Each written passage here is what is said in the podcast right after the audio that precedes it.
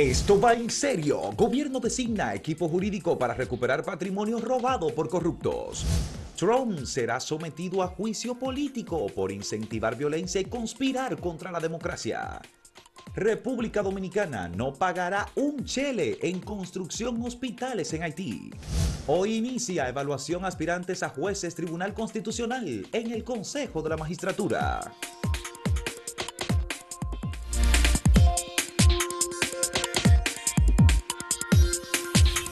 El Poder Ejecutivo emitió en el día de ayer el decreto en el que se autoriza la consultoría jurídica del Poder Ejecutivo a la designación de un grupo de abogados y hacer contratos con ellos para perseguir los bienes que han sido distraídos al Estado y de manera civil, por la vía civil, eh, recuperar esos bienes. Este es un procedimiento al que el Estado siempre ha tenido derecho porque toda persona, incluyendo instituciones y el propio Estado, que sea eh, lesionado en sus intereses, tiene derecho a pedir resarcimiento en materia civil. Y en este caso el Estado está recurriendo a ese recurso al que nunca en la historia de República Dominicana se había recurrido, excepto en una oportunidad cuando el Banco Central, la Junta Monetaria y la Superintendencia de Bancos reclamaron en el aspecto civil el resarcimiento por los daños causados a los eh, que quebraron fraudulentamente tres instituciones financieras de República Dominicana. Eso fue a partir del año 2003. Y cuando se dio el fraude bancario. Se sabe que no se pudo realizar todo ese gran activo y muchas cosas no se pudieron recuperar, porque además se sabe que ahí se sobrevaluaron muchísimas cosas. Así es. Pero esa es la parte incluso más difícil eh, y es el gran reto en cualquier proceso de sometimiento a la justicia de personas que hayan incurrido en corrupción, que no solo es que paguen de manera penal, sino que el Estado recupere riquezas que pertenecen a, la colectividad. Eso es lo más importante de todo. Eh, lo importante también del decreto, Gustavo, del presidente Luis Abinader, es que autoriza a la, a la consultoría jurídica y a esta comisión de abogados, que por cierto es una comisión de abogados encabezada, coordinada por el abogado Jorge Luis Polanco, que tiene una amplia experiencia en materia de investigación criminal y de investigación sobre distracción de recursos públicos. El, abogado Jorge Luis Polanco Rodríguez eh, ha tenido varios casos que ha llevado y fue, recordemos, él la persona que formuló la acusación que presentó Guillermo Moreno en el caso de Funglode y Leonel Fernández la investigación. Incluso se publicó como libro, porque fue además el resultado de una investigación.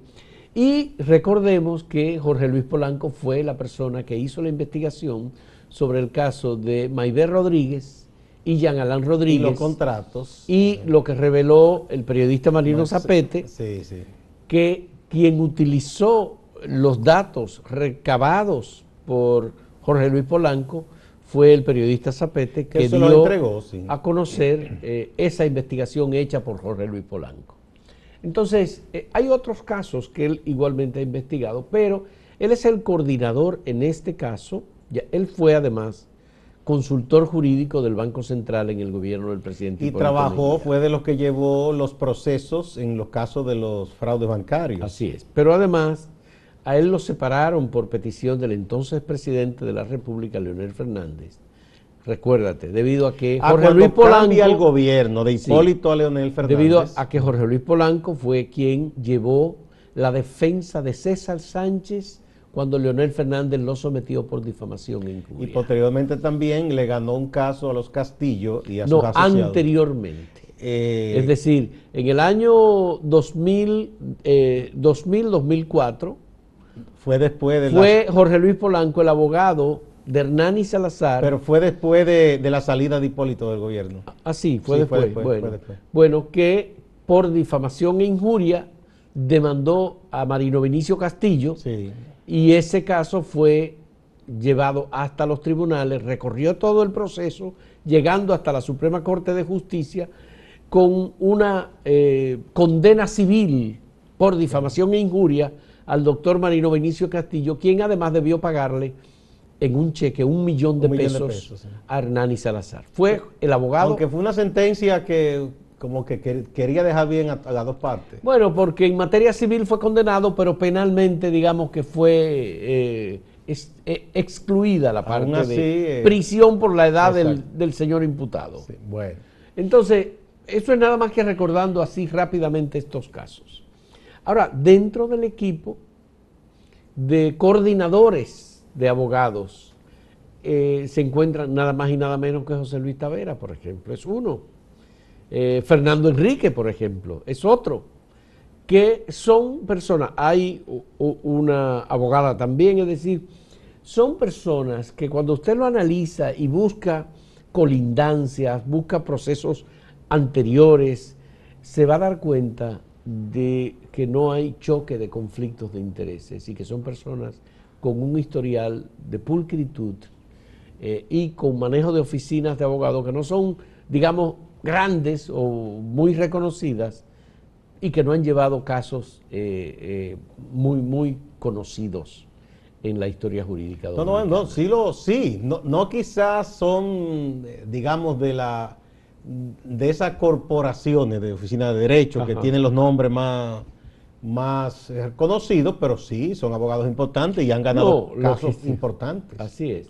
Y además es gente con muy buena preparación. Tú sabes que una parte del decreto que a mí me llamó la atención y me, y me parece adecuado y justo precisamente es que los ministerios están en el deber de informar a requerimiento de estos abogados o los coordinadores y la consultoría jurídica del Poder Ejecutivo la información sobre los casos de corrupción que han ocurrido en esos departamentos, en esos ministerios. Y no se limita a un solo periodo. Es decir, no está limitado al periodo de gobierno de Danilo Medina. Bueno, sí, ese también era un asunto, es un asunto que se ha venido reclamando de, la gente en la sociedad que, denunció mucho la corrupción y la impunidad, eh, de que no se limite a uno o dos periodos de gobierno, sino que se, se busque un poco más allá. Es un gran desafío, porque habrá que ver en muchos casos si hay cosas que perimieron. No, porque aquí, por ejemplo, los casos del gobierno de Leonel Fernández no se juzgaron, salvo la cuestión de Félix Bautista que quedó también. Que no se juzgó, que se impidió que se llevara a juicio por una decisión que hubo primero de Otoniel Bonilla cuando era. Con aquellos archivos famosos. Sí, una, barbaridad. Bueno. bueno, entonces eh, yo creo que esto eh, es sumamente eh, optimista, el, el, panorama que se presenta en relación con los casos de corrupción que han ocurrido en el pasado que han sido juzgados penalmente en algunos de ellos, pero que otros no han sido juzgados, y la posibilidad que tiene el Estado de pedir eh, compensación por los daños causados en diferentes momentos. No, eso sobre Aquí va a venir la discusión sobre el tema de cuándo perimen los casos de corrupción. Pero bueno, ya el magistrado Francisco Ortega Polanco emitió una sentencia que es interesantísima. Por eso, va a venir la discusión. yo dije. Eh, eh, Francisco Ortega quizá en ese momento no se dio cuenta el gran servicio al país que le estaba haciendo.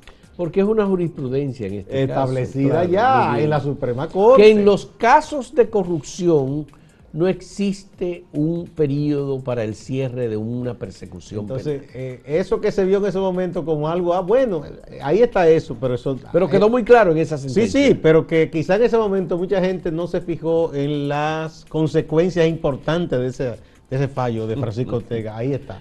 Bueno, pues nos alegra muchísimo. Nosotros pensamos que este equipo, la consultoría jurídica del Poder Ejecutivo y este equipo de abogados, combinados con la Contraloría General de la República, ese es el otro elemento, pueden hacer un trabajo importantísimo. Y al final ojalá que este equipo pueda constituirse en un organismo que quede oficialmente establecido para que no sea solo durante el gobierno de Luis Abinader, sino que permanentemente el Estado hay que ver porque si se pueda buscar vamos a ver eso, vamos a ver los resultados, es importantísimo eso. Sí. Vamos a pasar a una pausa, pero antes vamos a ver la pregunta para que ustedes eh, interactúen el día de hoy.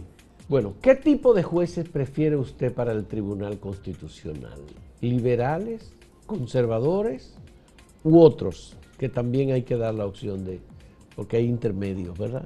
Exactamente. Y extremistas. Eh, sí, pero en el caso de los intermedios, recuerden lo que dice el Señor sobre los tibios. ¿Qué dice? ¿Que ni tibio? No, dice una, ni cosa, frío, ni una cosa muy fuerte, dice el Señor, que a los tibios los vomita. Ay, Dios mío. Perdónenme la expresión tan temprano de la mañana. Los Señores, aborrece. hacemos una pausa. Los aborrece.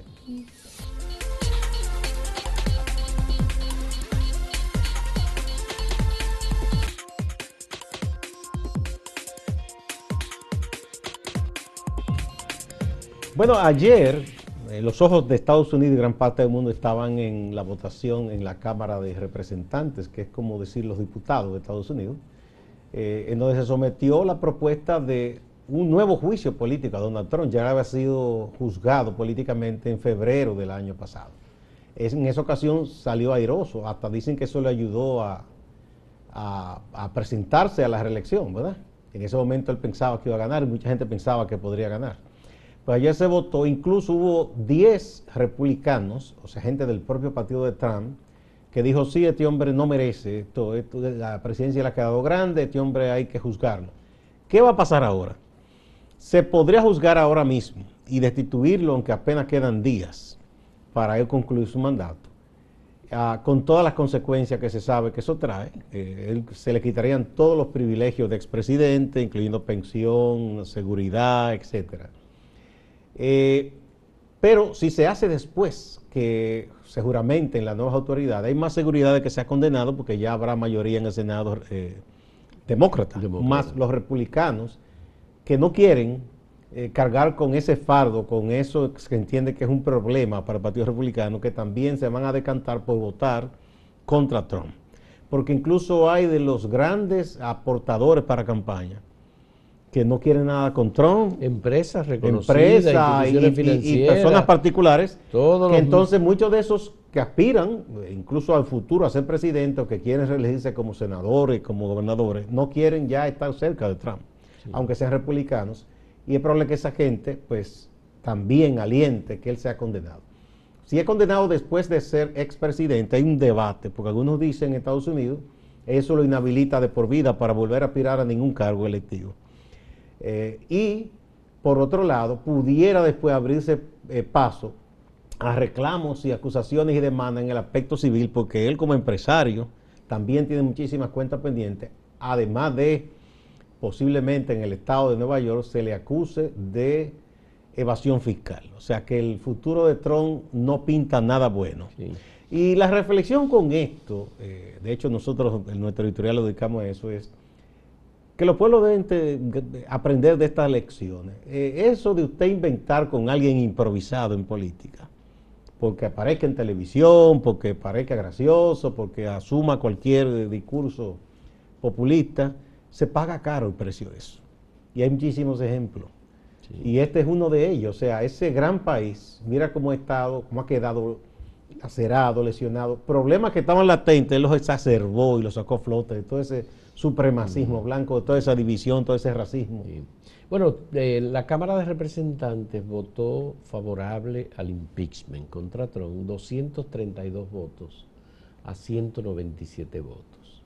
Esos 197 votos son todos republicanos y de algún modo están en una disyuntiva de si proteger al Partido Republicano o proteger las propias aspiraciones y candidaturas dentro de los republicanos que todavía siguen como confiando en que esa, eh, ese grupo radical y violento que encabezan unos cuantos de los que todavía están en el Congreso y que son los que eh, representan esos votos radicales, eh, pueden mantenerse y presentar incluso en algún momento, con Tron o sin Tron, algún tipo de candidaturas.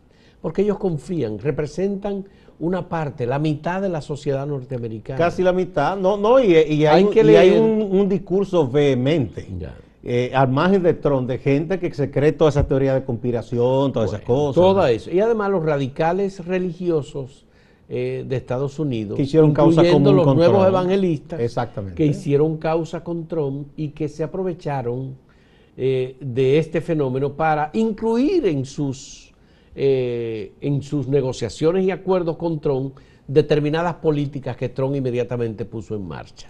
Y pensaban Ahí, poner más, sí. pero no, no se le va a dar ahora. Pero ahí, Gustavo, está el papel jugado por Mike Pence, el vicepresidente de Estados Unidos, que con Trump fue un hombre eh, pisoteado, un hombre que apoyó todo lo que Trump dijo, todo lo que Trump hizo durante los cuatro años, pero finalmente, en la última decisión, eh, finalmente se negó a objetar la elección de Porque Biden. es un político, un No, es político que- no es porque profesional. es un político. No, pero te digo en el sentido porque el político debatido, tiene, muy tiene- el- político debe ser reflexivo, debe virar más allá de lo inmediato. No, pero- ¿Qué es lo que no puede hacer una Óyeme, persona como Trump? En el fondo está la candidatura presidencial. por eso, por eso, es lo que te estoy diciendo, está. es un político con miras al futuro. Pero en el sí, Mitt Romney también, sí, muchísima bien, gente. Pero él renunció al voto de los seguidores de Trump en el futuro con su negativa a eh, hacer la objeción y de yo la creo que elección hace de lo correcto porque el Partido Republicano es un partido que es mucho más que Donald Trump. Bueno, está y bien, que esta pero- ola momentánea. Sí.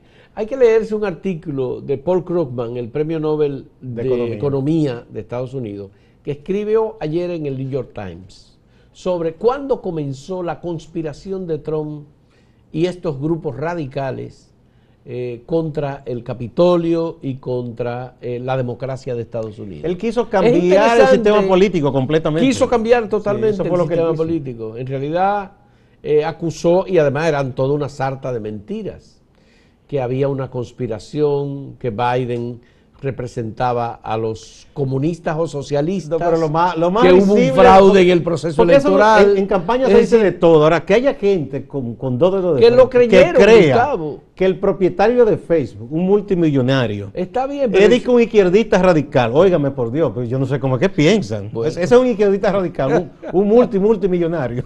Señores, importante lo que está pasando en Estados Unidos. Vamos a presentar de nuevo la pregunta que tenemos para ustedes a propósito de que se inician hoy las entrevistas a los aspirantes. Son 65 al Tribunal Constitucional. Hay cuatro posiciones en juego. Eh, ¿Qué tipo de jueces prefiere usted para el Tribunal Constitucional? ¿Liberales o conservadores? ¿O de otro tipo? Lo que usted entienda, lo puede decir ahí. Y veamos en un momento algunos de los resultados.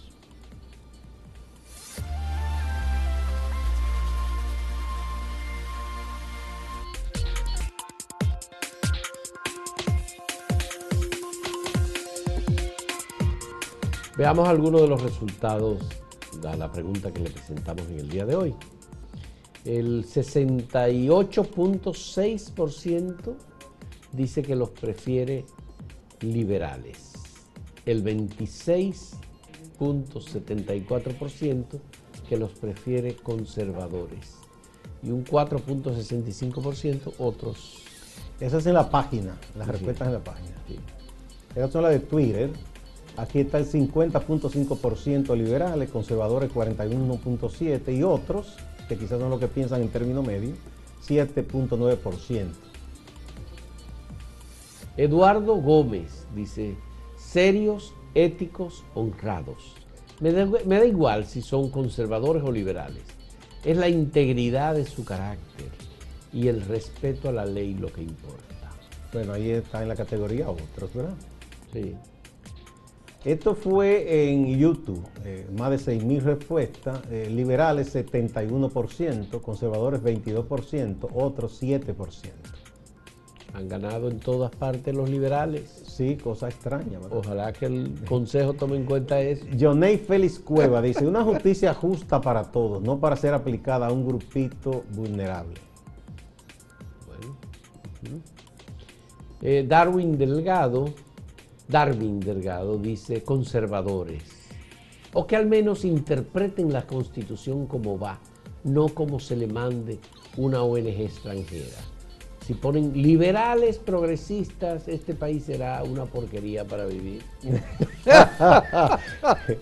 Ese hombre conservador. Ese es radical. Emelindo Mota Benítez dice, en el país en su gran mayoría está harto del gran conservadurismo que existe en todas las esferas de poder y la justicia no está exenta. Obviamente que esté liberal. Este liberal, claro que sí. Eh, Sorange G dice, no liberales ni conservadores, prefiero la mitad, nada al extremo, pero si tengo que elegir, elegiría conservador. Obviamente. Tenemos a Reudi del Jesús que dice, queremos jueces justos, que no sean tan liberales, pero que tampoco sean tan conservadores. Y tenemos a Junuel Mesa, jueces liberales, que no tengan vinculación a ningún partido político, que respeten el debido proceso y que tengan una visión adaptada al mundo en que vivimos en la actualidad. Interesante. Bueno, señores, vamos con Máximo Laureano, nuestro compañero en Santiago, que nos tiene siempre informaciones importantes para todos nosotros. Adelante, Máximo. El ex diputado del Partido Revolucionario Dominicano, Bernardo Colón, ha anunciado su renuncia de ese partido. Con él se va su equipo de trabajo. Aquí las razones. Pero ya entendemos que nuestra permanencia ahí está de más. No puedo estar en un partido donde ya no se respeta la dirección, donde reina o impera la falta de democracia, donde usted como dirigente es irrespetado, donde usted como dirigente no lo valoran, donde usted la victoria suya y los éxitos suyos lo que hace preñarse de enemigos. dirigente político, quien fuera diputado en la provincia de Santiago por 18 años, no ha dicho si se iría con su equipo a otra organización. Cambiamos de tema. El Ministerio de Educación en Santiago se ha unido a los operativos de realizar pruebas PCR. Esto con la intención de detectar a los contagiados y hacer el trabajo preventivo para cortar la cadena de contagios. Seguimos con el tema del coronavirus. En el Hospital de Especialidades Médica Materno-Infantil, el ECMI, han anunciado que sumaron unas 12 camas. Decidimos aumentar de 6 camas, que era lo que teníamos, a 12 camas más, una nueva área con 12 camas, con toda la tecnología de punta, de, monitores, ventiladores y todo, para brindar esa, esa atención que nos caracteriza y así cumplir con los requerimientos del Estado. Una información muy triste, falleció el doctor neumólogo Fernando Hernando un profesional de la medicina muy conocido en Santiago. Las informaciones preliminares sobre su deceso dan cuenta de que también estaba contagiado con el COVID-19. Distante pero pendiente, actualidad y objetividad desde Santiago. Siga la programación de Acento TV.